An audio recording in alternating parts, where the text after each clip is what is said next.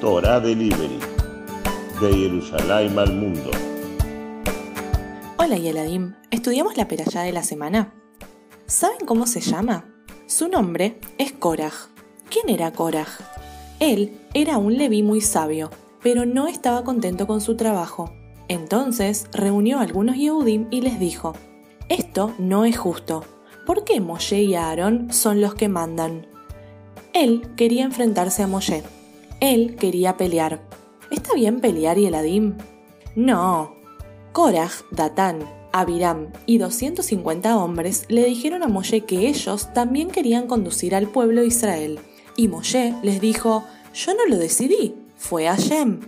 Entonces le dijo a Korach, hagamos así, vos y tu grupo vengan mañana al Mishkan y que Hashem decida. Moshe hizo tefilá para que Hashem demuestre que él había elegido a Aarón como Cohen Agadol. De pronto, la tierra se abrió y desaparecieron los que estaban en contra de Hashem. Ellos y todas sus cosas se fueron al fondo de la tierra. Esta peralla nos enseña que tenemos que confiar siempre en las decisiones de Hashem y no discutir, no pelear. En especial, cuando mamá y papá nos dicen algo, tenemos que hacerles caso. Moshe Emet Betorato Emet. Seguimos la semana que viene con más Torah Delivery Kids aprendiendo todos juntos.